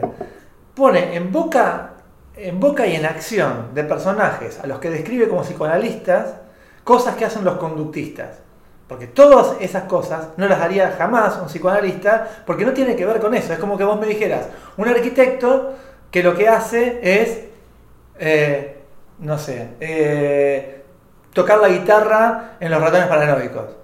O sea, no tiene nada que ver, no es algo que hacen habitualmente los arquitectos. Sí. Un psicoanalista, por empezar, el psicoanálisis se maneja con la palabra, no con las acciones. Sí. Si vos a alguien lo atás a una mesa y le pones un plato de fideos, estás siendo conductista. Mm, Que sería mucho más interesante la novela, digo, como idea, Sí. de ver a un terapeuta conductista hasta dónde podría llegar el conductismo que viene de Skinner, que adiestraba a las palomas, hay un montón de videos en YouTube que están muy lindos.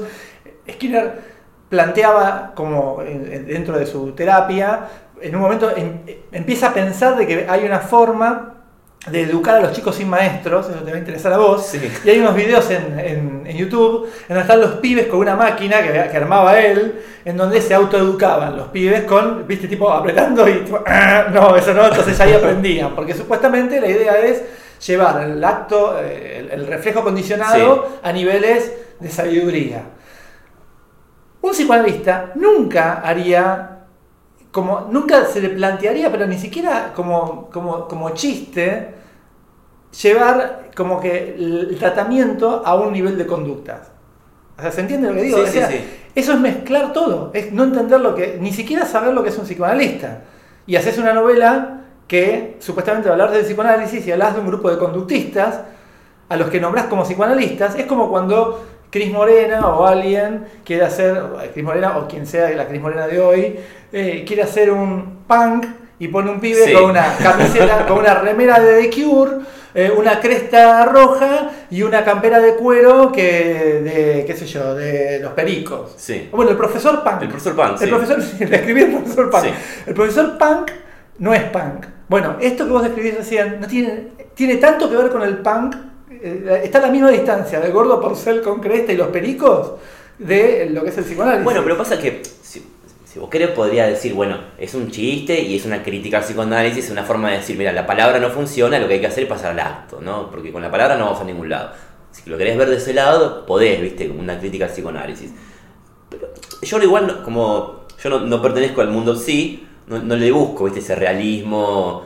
No, no, pero es que ni siquiera, ah, yo lo digo, no, ya ni siquiera como un, como un no, no, a ver, no voy a, a- a esperar de que una novela dé en el clavo con eh, no sé, la terminología o el, el con- el concepto psicoanalíticos lacanianos, o sea, vamos a poner, lo nombra Lacan en, la- en el Sí. título, o sea, no voy a esperar eso porque ya sé que no va a pasar nunca eso. Eso es como cuando en una película aparece un psiquiatra y un loco, nunca pasa lo que pasa en la realidad. Eh, Salvo en una película en la que participé, pero que, espe- que espero que haya quedado bien. Este, pero me parece que, que acá, digo, eso no lo espero. Pero si vos le pones el título, si vos pones a Lacan en el título y pones psicoanalistas adentro, y lo que pones son un par de payasos pseudo conductistas, Pero yo, creo que esto pertenece al... al es el gordo porcel con los pericos de fondo diciendo profesor Punk. Y, es tam- eso. y también me hiciste pensar en esto, es, es un poco Lacan Exploitation, ¿viste? Como poner Lacan en el título para cazar giles, como las novelas esas que Obvio. ponen el misterio de Borges, ¿viste? Claro, obvio. Bueno, Sí, eh, obvio, eh, eh, es un cazabobo. es un cazabobos. sí. Claramente es un cazabobo. Sí, sí, sí. Donde el primer. El primer bobo soy yo, sí, yo lo sumo, sí, sí, yo soy el primer bobo, sí. Pero bueno. Pero, eh, te, pero te, te sacrificaste para que los demás bobos no. digo, ¿viste? no- Hace que- falta que uno que vean. vaya al frente. Un mártir. Un mártir. La vanguardia es así. Claro. Eh, Bueno, Te decía, espera, espera. Ah. No, no, no, Ah, no, no termines, no termines, no, no, te, te- te- recién estoy calentando motores, Marco. Eh, sobre, sobre el, algunas cosas que, que sí están, me parece que está bien, las itálicas. Sí. Sí, que me parece que quizás los, los lacanianos ha- hacen mucho hincapié en, en el peso de ciertas palabras, ¿no? Y eso está como, no sé, no, no sé, te- diría que es divertido, pero está bien. ¿no? Están como muy marcadas eh, las, eh, las itálicas. Por ejemplo, eh, dice una palabra, no sé, eh, el tipo solía arribar al clímax entre lágrimas, dijo uno, y se excitaba con personas de carne y hueso reales. La elegante bastardilla fue saludada con una sonrisa por los demás, ¿no? Y después alguien dice, eh, las mismas ligas, aunque esta bastardilla daba clima. Bueno, esas cosas, qué sé yo. Digo, para tratar de buscarle algo, ¿no? Eh, y, y después algo que sí me, como me molestó es que explica, por ejemplo, el único concepto lacaniano que aparece es el- la idea de pase. ¿No? Y la explica. Bueno, sí. Que, y, dice, y el pase es como te aparece el Wikipedia del pase, ¿viste? Claro. Sí, pero ya está, yo, yo te compré porque más o menos sé, ¿viste? Algo de, de Sí, tema. que el pase, bueno, ahí, ahí por lo menos no le erra, porque el pase es algo, es una, una de las cosas más estúpidas que existen dentro de la EOL, que tiene cosas estúpidas, Sí. pero eh, creo que la del pase es, es el- es lo mejor. Que para la gente que no sabe, es que básicamente alguien, después de cierto tiempo de psicoanálisis, es como que se da cuenta cuál es la posta, ¿sabes?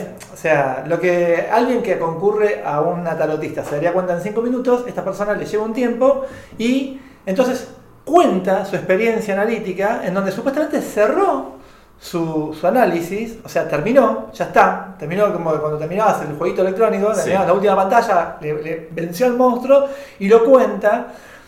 Es un dispositivo que en la teoría es un poco defendible y es tremendo si tienen hay algunos pases que están online y los pueden leer y uno medio como que es algo tan íntimo eso.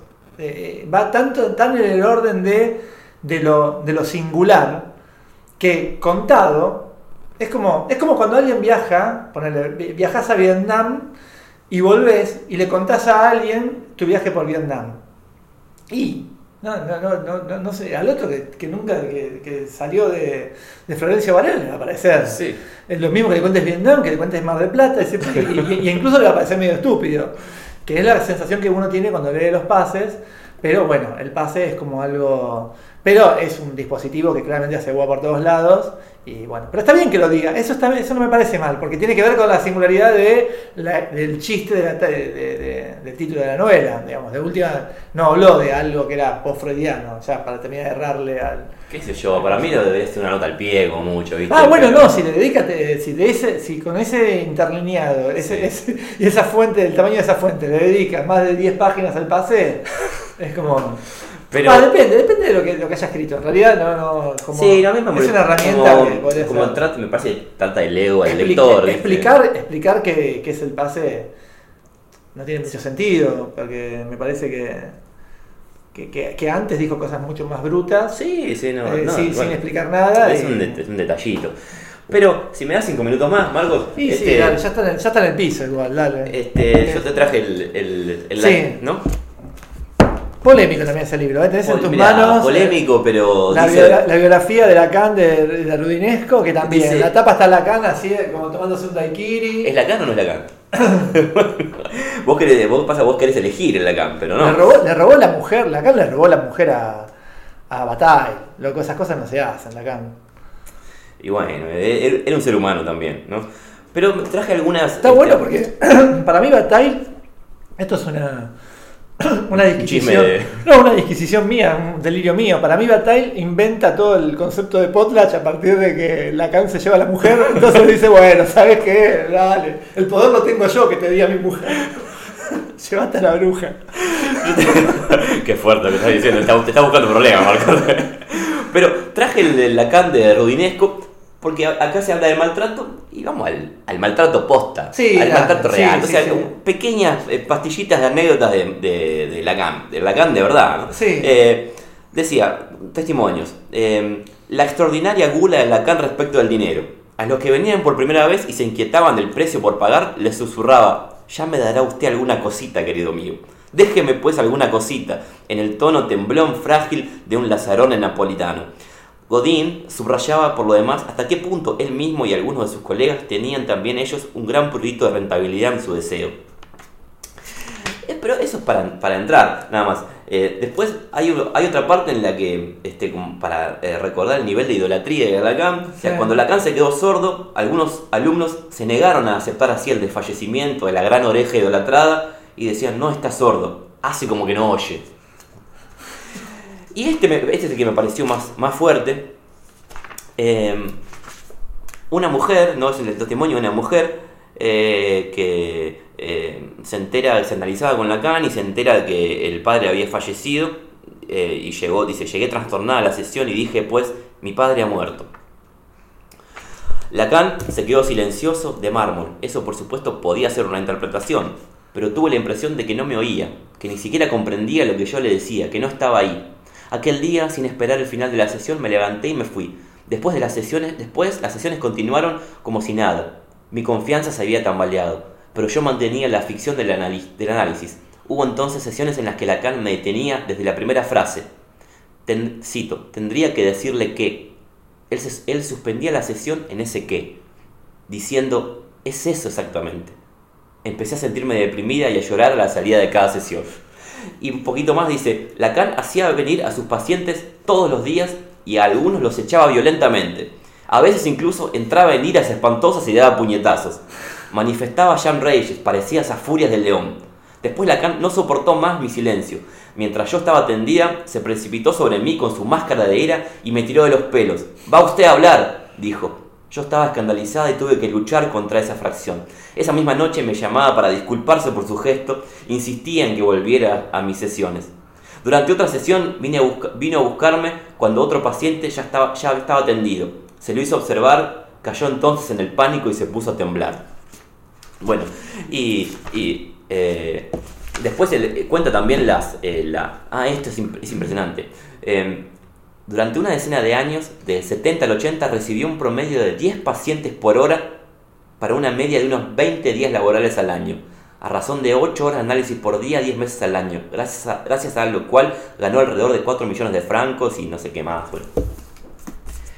Maltrato real, ¿no? Sí. Vos de un tipo que te hacía durar una sesión en unos minutos, que te echaba el toque, que te, que Sí. te agarraba los pelos te decía, bueno, vas a hablar, Claro, no vas a hablar. La, la agarrada de los pelos es más complicada de defender. La- el corte de sesión es algo teórico, digamos. Eso no está bien. Eso, Déjate hinchar, más perdón, eso está bien. Teóricamente es así. Vos podés aceptarlo o no, pero me parece que es más Y coherente. teóricamente también habría que considerar una proporción del dinero en relación a los mil. Ah, eso no, ella no es teórico. Por favor, Vamos, por favor. Hay, hay que pensar la relación si entre querés ahorrar, y capitalismo. si, si querés ahorrar, anda día, ya te atender en día, ¿viste? Acá estamos cambiando tu vida, ¿viste? ¿Cuánto vale eso? no, me, no me extraña de alguien que pertenece Hay que a bajarlo, bolsillo. hay que bajarlo a- al dinero porque la can tenía que también, pobrecito.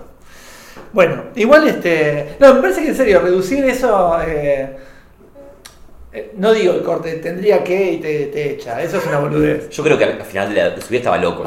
podría ser eso en cuanto a, bueno, que, que tenga una, una injerencia una vez, o, o, o hay que ver qué efecto tiene eso después. O sea, no- la anécdota cortada ahí no tiene ningún sentido. Tiene sentido si vos me decís después. O sea, ¿qué pasó después? Mira, con en, esa- con en esa la, persona. en la biografía cuentan que el chabón atendía, se levantaba, tenía en bata y te Sí. cortaba una sesión y se iba a afeitar al baño y después volvía. Y bueno, Para mí estaba loco al final de su vida. y bueno. Pero bueno. pero como, como tantos otros.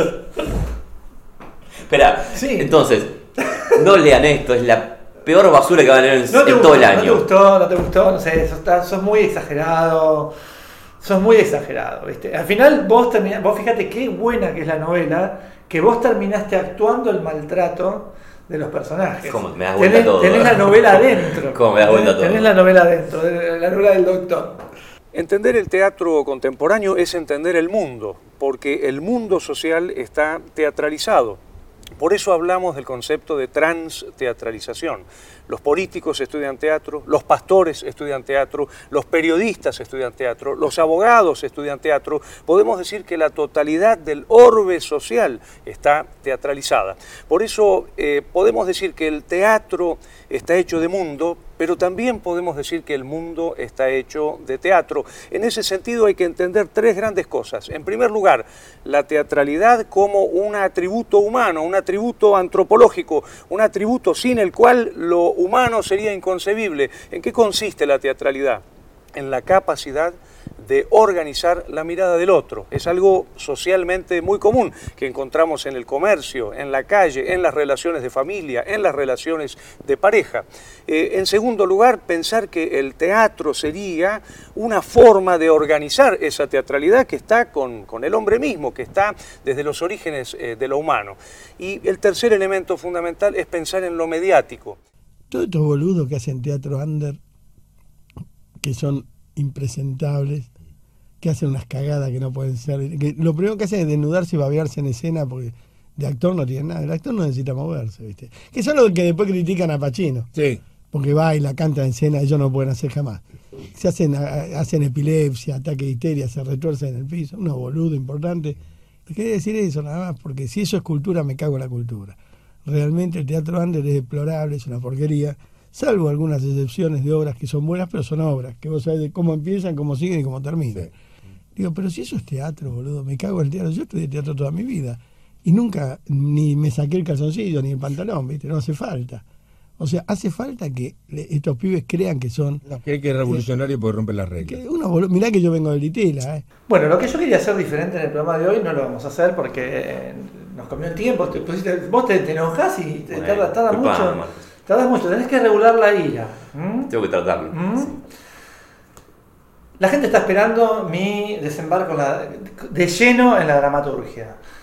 Me para en la calle, me dice Marcos, y se dan vuelta y se van en pelotas hacia el subte. Este, no, bueno, nada, empecé a incursionar, he ido al teatro, a ver hasta ahora obras que me han gustado, pero he elegido lo mejor que había. O sea, hasta ahora no me tocó de ver esa banda que vos decís que estoy haciendo acá. Sí. Este, y dije, bueno, me- si me gustó, ¿por qué no leer un poco de teatro? ¿No es cierto? Entonces, en la feria justamente de editoriales independientes me compré un libro con tres obras de Rafael Splegelburg, que son la inapetencia, la extravagancia y la modestia. Ajá. De las cuales leí las primeras dos y estoy de lleno metido en la modestia, que viene muy bien. Yo te digo, esto, la gente que lee habitualmente dramaturgia y todo esto, no escuche, porque es las palabras de un bebé. Claro. Un primer balbuceo. Claro, mientras, sí. mientras estoy así como casi como ni siquiera controlando esfínteres. Este, pero la verdad, lo que me gustó del teatro es que hay algo de ¿Del teatro leído o del teatro no, del, te- del teatro en, en to- en su totalidad es lo efímero. Digamos, hay una obra que no va a ser siempre la misma obra y hay algo de lo efímero en el sentido de que así como se hizo esa vez, no se va a hacer más. Pero es- también, cuando- así, así cada vez que lees también es efímero. Es cada vez que vuelvas a leer va a ser otra cosa y así estamos con todo, Marcos. Bueno, no, todo no, pero una película siempre es la misma. Y porque vos cambiaste también va a cambiar tu No, mirada de la no, película. no te hagas metafísico. Yo digo el, el objeto. Bueno, la cuestión es que eh, las dos primeras obras de, de este libro, que es la heptalogía de Hieronymus Bosch 1, ¿por qué, por qué leí esto? Porque eh, de esta heptalogía se estrenó este año la séptima parte, que era La terquedad, que fue la obra que me gustó mucho. Estas son de mucho tiempo atrás. Son de, ya te digo, si querés, pero este libro está editado en el año 2000, o sea que estas obras fueron escritas antes del 2000 y recién ahora terminó su séptima obra de, de estas. En medio hizo otras cosas, este, Spregelburg. Este, lo que me encontré que Sí. con esto es, por empezar de que, bueno, es una literatura en donde uno se ahorra esto que le molestaba escribir a Javier Calvo, que son las descripciones oníricas y todo eso. Sí. Corre el riesgo de encontrarse con un monólogo onírico que es peor, uno prefiere Sí. ahí la descripción. Pero, en o, eh, al menos en estas obras de, de, de por ahí la, la va un poco de snob, la va de que te tiro un dato, viste, que yo tengo y vos no.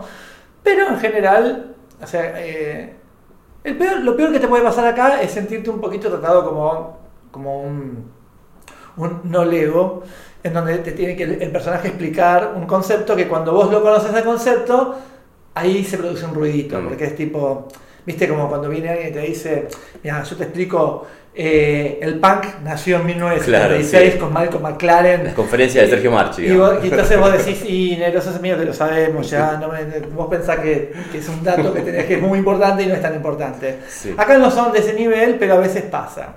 Hay un error de editorial, de la edición, que ponen Serbia con B corta, y pensé que era un error de tipeo, pero lo ponen dos veces, y pasó. Eso es raro. A lo Y- mejor es otro país, un país imaginario. y no, y no iba, a la- no, si hablan de Yugoslavia. Ah, bueno. y tampoco es servía. Este, bueno, pasó, no importa. Yo me llama la atención. Este, ¿Qué, ¿Pero qué son? ¿Obras realistas? ¿Obras...?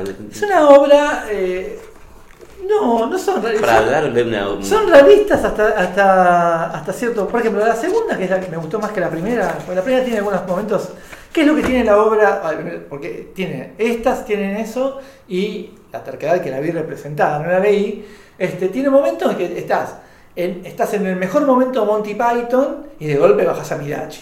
Ah, Eh, no siempre, pero cuando pasa, es tan la, dif- la diferencia que es como decirle, che, hacía frío, boludo, me hubieses dicho, salí con esta remerita. Este, acá pasa un poco eso en un momento del famoso chiste del sodomizado, ¿no? Un chiste así, de que viene un personaje que dice que me rompieron el culo y Ah. se supone que uno en, en el público dice, ja, ja, ja, es, es como el, el comic relief Ajá. de la obra porque viene como muy densa y decís, no, eso no va por ahí. Pero bueno, está bien, qué sé yo. ¿Cómo? Ah, Pará, ahí está la, la palabra culo como para liberar, para aflojar un poco Sí, y... sí, sí, sí, dice, Ah, pero no, no, no, no, no, dice, pero ¿qué querés? Me rompieron el culo. Uh, malísimo Muy, muy- eso. pero, pero, pero, ¿qué pasa? Ese es un Sí, chino, no lo rompa, mingo, mingo. Bueno. Muy de eh, película argentina. Sí, sí, sí, sí. Pero después todo lo demás está bueno, por eso eh, eh, queda como muy. O sea. Y que uno se lo imagina en el teatro de revista, este Sí. tipo de, de- de- de- de soluciones. De procedimiento. Claro, claro. De técnicas. Claro. Este, en la extravagancia, lo que tiene, que es la segunda horita de acá, eh, hay ya una idea de, eh, de que es, son tres personajes femeninas, que acá dice que tiene que actuar la misma actriz, Y es como una mesa que se prende de un lado a la, de un lado la mesa o del otro lado a la mesa, se va prendiendo según que sea el personaje, y el tercer personaje está en un televisor que va subiendo el volumen o bajando el volumen a partir de que interacciona con los otros personajes. O sea, es una ingeniería que está muy buena, porque además genera un efecto muy bueno, Que es para ver, no para leer. que, no, pero leyéndola vos te la imaginás y Sí. está bueno, que eso también está bueno. Es, es- leer dramaturgia te imaginás la obra, eso es rarísimo. Debe ser horrible, así como cuando uno lee una novela y va a ver la película, nunca la película es como uno se la imaginó. Acá debe ser mucho peor, porque uno se imagina los actores diciendo el texto de una forma que seguramente en la realidad siempre es peor. Mm. Entonces, eso no me pasó todavía, después te cuento.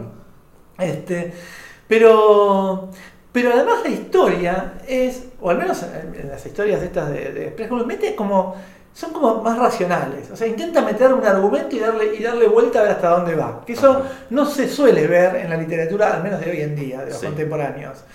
Eh, por ahí en la novela de Castañet eh, lo piensa, sí, son más racionales. Eh, pero acá va en función de la obra, que está bueno. Que, es que, por ejemplo, acá son unas trillizas, pero nacen tres, tres chicas, una se muere y la madre igual quiere tener trillizas, entonces roban o hacen una- unos rápidos trámites que terminan con una se va con tres bebés de la clínica. Y ellas no saben cuál es la que no es hermana. Juega un poco, tenés que creer que eran todas igualitas y todo Sí. eso, pero más allá de, de- de- de que tenés que confiar en que físicamente no había diferencias, este, está buena porque después eh, aparecen como cosas que tienen que ver con eh, herencias biológicas y problemas, o no sé, o sea, y empiezan a ver que todas sospechaban de la otra, porque los padres nunca le dicen, entonces la interacción con los padres es echarle en cara de que, claro, vos me decís esto porque yo soy la que no soy biológica, y, pero me pareció como algo muy sencillo como argumento y que además se puede explotar hacia muchos lugares. Y de hecho lo explota, pero no te escribe una obra de tres horas como era la terquedad, sino que es una horita de chiquitita Ajá. que está buenísimo como lo va resolviendo.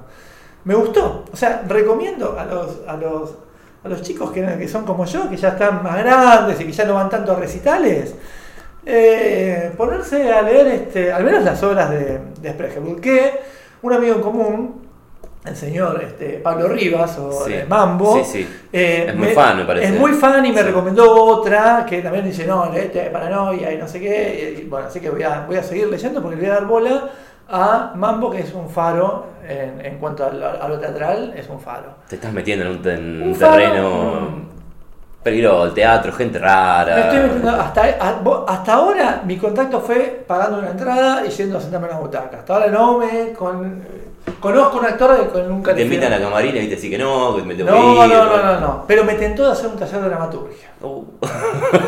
Pero bueno, pero bueno, eso ya para cuando yo este, sea un dramaturgo conocido, recuerden que el 21 de, de julio salí del closet.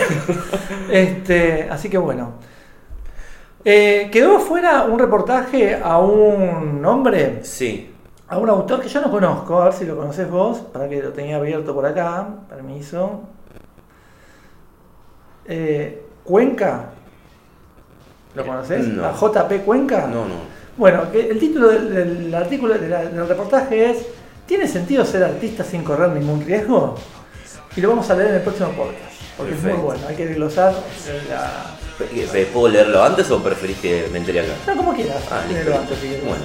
Así que bueno, En breve este, habrá otro podcast para retomar un poco Sí, sí, sí, algún sí. tipo de ritmo. No, sé, no sé, sabemos qué ritmo, pero algún tipo de ritmo. no, no, sí, a este S1 le vamos a poner un S2.